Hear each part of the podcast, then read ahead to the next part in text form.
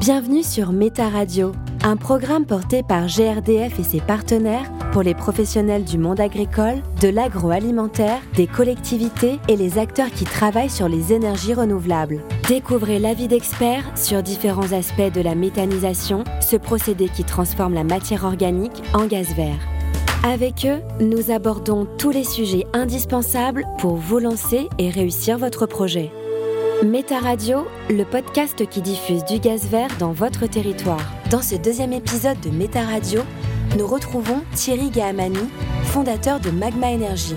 Cette entreprise accompagne les agriculteurs et les producteurs dans leur projet de méthanisation. Dans cet épisode, vous découvrirez des conseils concrets pour optimiser votre plan de financement, réduire les coûts financiers et administratifs et ouvrir votre projet à des financements de collectivités ou citoyens. Bonjour et bienvenue dans ce nouvel épisode de Méta Radio. Aujourd'hui, nous sommes encore avec Thierry Gahamani. Bonjour. Bonjour. Comme euh, on le disait dans le premier épisode, vous êtes le fondateur de Magma Energy. Donc Magma Energy, c'est une centrale d'achat qui permet de massifier les achats d'organes et de services spécifiques aux unités de méthanisation. Est-ce que vous pouvez nous rappeler rapidement quels sont les objectifs de Magma Energy? L'objectif euh, de Magma Energy, qui est une société à mission, c'est donc de la réduction du coût de production des énergies renouvelables. Donc on va y arriver, notamment en massifiant les achats de certains organes ou des services euh, liés à la méthanisation, mais c'est surtout aussi en accompagnant le porteur de projet pendant toute la durée de vie de son installation. Là, bah, notamment sur la partie euh, comment il achète ses équipements, mais comment aussi il va rajouter d'autres services annexes, notamment la partie financement, la partie assurance et euh, d'autres types d'accompagnement. Est-ce que vous pouvez également nous rappeler les différents leviers d'optimisation du marché? C'est quoi? Qu'est-ce qu'on parle quand on parle des coûts de production? On va parler à la fois de la partie investissement, qu'est-ce qu'on met au départ comme euh, ticket d'entrée, mais on va aussi parler des coûts d'exploitation. Là, on est en train de parler de coûts donc, euh, qui vont venir sur 15 ans, voire 15 plus 2 si on rajoute peut-être des 2 ans de projet. Et puis derrière aussi, en termes de levier d'optimisation, une fois qu'on a baissé la partie coût d'investissement, coût d'exploitation, derrière quand même il va falloir qu'on arrive à, augmenter les revenus, à travailler sur la partie revenus. Donc ça peut être euh, revoir sa façon d'exploiter euh, sa méta, optimiser l'installation existante et puis voir d'autres types de leviers aussi qu'on peut euh, avoir. Quelles données faut-il prendre en compte lorsqu'on pense à son plan de financement? Le plan de financement, c'est une phase clé du projet. Ce qu'il faut comprendre, comment il est structuré, il faut compter entre 20 et 30 en fonds propres. Et derrière, il faut compter aussi entre 10 et 20 bon, subventions, quand il y en a. Et puis le reste, effectivement, bah, à peu près les 60% du montant qu'on a évoqué, la plupart du temps, il va falloir euh, aller chercher la dette. Sur, quand on va chercher la dette, il faut regarder ce que va regarder le financier. Donc il va regarder la capacité au porteur de projet à maîtriser les coûts en termes d'investissement, d'exploitation CAPEX-OPEX. Il va regarder le porteur de projet en tant qu'individu. Est-ce que le porteur de projet est-il apte à amener au bout ce projet par rapport à son environnement où il est? Le banquier aussi va regarder la nature du projet. Où est-ce qu'il est localisé? Est-ce qu'il y a une, pertinence quelconque vis-à-vis aussi de, l'exploitation agricole qui est déjà en face? Et le banquier va regarder aussi la maîtrise des entrants. Quel est le niveau d'autonomie qu'a ce projet en termes d'approvisionnement? Quelle est la nature d'approvisionnement qu'on va utiliser? Et puis, il va regarder aussi la qualité du prestataire, les choix techniques que le porteur de projet il a fait. Et puis, euh, derrière, bien sûr, il va regarder la rentabilité in fine du projet. Et puis, euh, la capacité euh, du porteur de projet à gérer les aléas, notamment pendant la montée en charge il y a un autre aspect aussi que les porteurs de projets ils ont tendance à oublier, que va regarder le banquier. Il ne va pas juste regarder les chiffres, mais il va aussi regarder la capacité, euh, les chances d'aboutissement du projet. C'est pas notamment la partie technique et la partie financière, mais c'est aussi surtout la partie acceptabilité l'acceptabilité sociale du projet. Est-ce que le projet a-t-il des chances vraiment d'aboutir? Comment on dépasse ces freins? Au fait, ça va être euh, la tendance à rester dans son coin, ne pas en parler ne pas en parler, notamment ni à son banquier, ni à ses partenaires, ni à ses comptables. Ce qu'il faut voir aussi, c'est que le financement, ça nous permet aussi de structurer le projet. C'est pas uniquement, j'allais dire, euh, ils sont pas là pour mettre les bâtons dans les roues mais c'est juste s'assurer que le porteur de projet, il s'est posé des bonnes questions. Est-ce qu'il s'est posé des bonnes questions en termes d'entrant? Est-ce qu'il s'est posé des questions en termes de localisation? La technicité qu'il a choisie, est-ce que c'est la bonne? C'est toutes ces petites questions derrière qui sont là pour dire ah finalement ça je l'avais pas vu comme ça. Et ça permet de mûrir ensemble le projet en se nourrissant donc des apports qui viennent des financeurs parce qu'il y a pas mal aussi des institutions de financement maintenant qui ont, qui ont créé des cellules adaptées qui ont un REX euh, suffisamment intéressant sur la partie méthanisation. Donc ils sont là en tant qu'apporteurs de bonnes En gros, ce que je dis aux porteurs de projet, en fait, allez chercher plus que l'argent. Parce que l'argent, vous allez l'avoir. Mais par contre, allez chercher plus que l'argent, justement, pour mieux vous structurer, pour que votre projet puisse avoir des chances de réussir. Méta Radio, le podcast qui diffuse du gaz vert sur votre territoire. Quels conseils euh, donneriez-vous aux porteurs de projets qui souhaitent inclure du financement participatif dans leur projet Est-ce que c'est plus cher que l'emprunt bancaire et quels avantages vous y voyez, vous? Nous, quand on va accompagner un porteur de projet, l'idée c'est de faire d'abord un pré-audit avec lui et discuter avec lui, écouter quels sont ses besoins en termes de financement et puis aussi comment il aimerait bien se sentir dans sa société et puis comment il la vend dans 10 ans, dans 15 ans. Les différentes solutions qu'on va lui proposer, et il y a bien sûr la partie dette, euh, c'est inévitable Et derrière, il y a la partie subvention. Et derrière, il peut y avoir des volontés de pouvoir s'associer ou pas, en fonction bien sûr de ses propres besoins, de ce qu'il a. Et puis derrière aussi, il y a cette partie de, de financement participatif. De quoi parle-t-on? C'est au travers quelques plateformes qui permettent de regrouper des besoins des petits investisseurs qui vont venir prendre une part dans la société. Ce qu'il faut savoir, c'est que bien sûr, cette participation sera minime, donc il ne va pas bloquer le porteur de projet en tant que tel, mais je vois plus des effets positifs. Premier avantage, c'est que la plupart euh, du temps, en fait, on est sur euh, des économies circulaires, on est sur des projets des territoires. Donc, on peut aussi inciter les gens qui sont autour de la méthanisation, des, méthaniseurs, en disant, en fait, c'est votre projet, est-ce que vous voulez investir dedans? Ça va non seulement faciliter l'implantation du projet d'une façon globale, ça va aussi euh, faciliter l'acceptabilité c'est vraiment important de pouvoir dire, OK, bah, moi je suis porteur de projet, j'ai mon projet que j'aimerais mener, je sais les bienfaits, moi je suis convaincu 100%. Je sais que c'est un projet qui va vous apporter, apporter sur tout le territoire, parce qu'à chaque fois c'est un projet territorial. Et justement, comment je peux les impliquer davantage, ces personnes? Là, c'est vraiment un outil de financement participatif qui leur permet de prendre une petite part minime dans la société, mais qui se disent, au fait, c'est mon méthaniseur aussi à moi.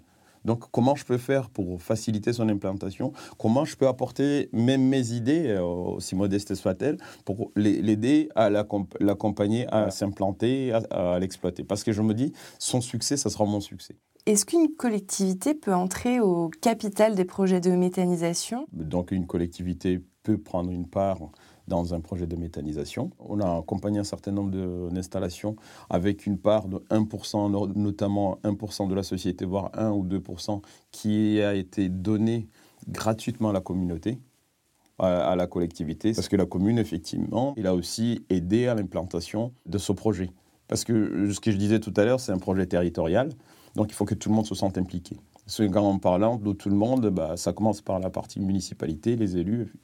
Une fois qu'ils ne sont pas impliqués, si la commune n'est pas impliquée, il y a de fortes chances que le projet ne voit pas le jour. Donc si on peut les inciter, les encourager à participer sur le projet pour dire, voici mon projet, il n'est pas parfait, je le reconnais, mais j'aimerais bien que vous invitez à, venir autour de la table pour qu'on puisse le développer ensemble. Et d'ailleurs, je vous donne X% du capital. Donc ça va faire autant de revenus supplémentaires pour la commune, pour la collectivité. C'est revenus qui permettra derrière d'alléger certaines charges. C'est du gagnant-gagnant. Et puis aussi, ça fait un outil de communication aussi pour la commune, pour la collectivité, pour dire, au fait, euh, nous, on est déjà indépendants, même, euh, on est déjà autonome en termes d'approvisionnement de gaz. Donc on participe aussi euh, activement à ces transitions énergétiques. C'est un avantage d'avoir la commune, la collectivité dans son capital. Le porteur de projet, bien sûr, ça va faciliter l'acceptabilité l'acceptabilité locale, donc euh, dans toutes les réunions publiques qu'il va organiser, donc il va les organiser, les organiser avec un certain nombre d'élus, d'élus qui sont déjà convaincus, qui sont, qui sont de son côté. Donc pour le porteur de projet, ça va l'aider euh, bien sûr dans la partie administrative. Ça ne peut qu'accélérer le projet. Le suivi administratif peut être contraignant, long aussi, ça peut prendre du temps et il peut parfois décourager les porteurs de projets. Comment on peut les rassurer? C'est un sujet parce que c'est il y a une lourdeur administrative derrière chaque projet. Ça c'est sûr que c'est assez complexe. Et il faut voir aussi que, à qui on s'adresse. On s'adresse à un porteur de projet qui est la plupart du temps issu du monde agricole, qui a son exploitation qui doit tourner 24 heures sur 24. Euh, il n'a pas le temps pour lui déjà. Si on vient dire, bah tiens, bah, au fait, il va falloir mener une année, deux années d'instruction, voire trois, pour arriver à votre méthaniseur, à votre projet, à la concrétisation de votre projet, ça décourage pas mal de porteurs de projets. Là aussi, comment on peut, on arrive à les rassurer quand même, parce qu'il y a pas mal de structures aussi qui sont prêtes à les accompagner.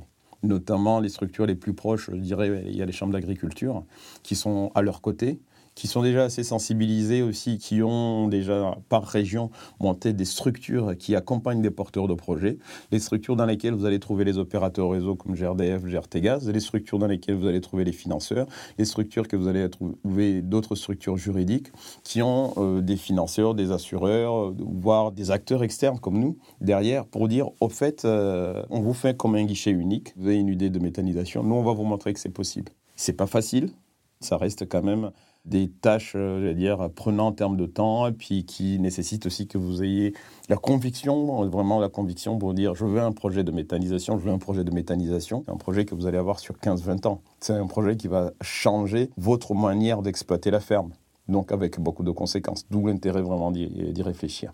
Mais par contre, vous êtes accompagné, vous allez être accompagné. Il y a ces structures qui sont là, des aides d'accompagnement qui peuvent être aussi préfinancées par euh, l'ADEME ou d'autres structures au niveau régional, qui peuvent aider le porteur de projet à y voir plus clair et à ne pas se sentir seul.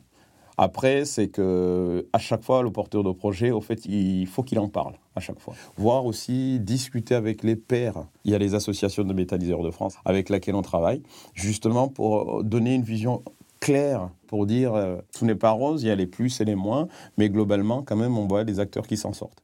Méta Radio, le podcast qui vous aide à vous lancer dans la méthanisation.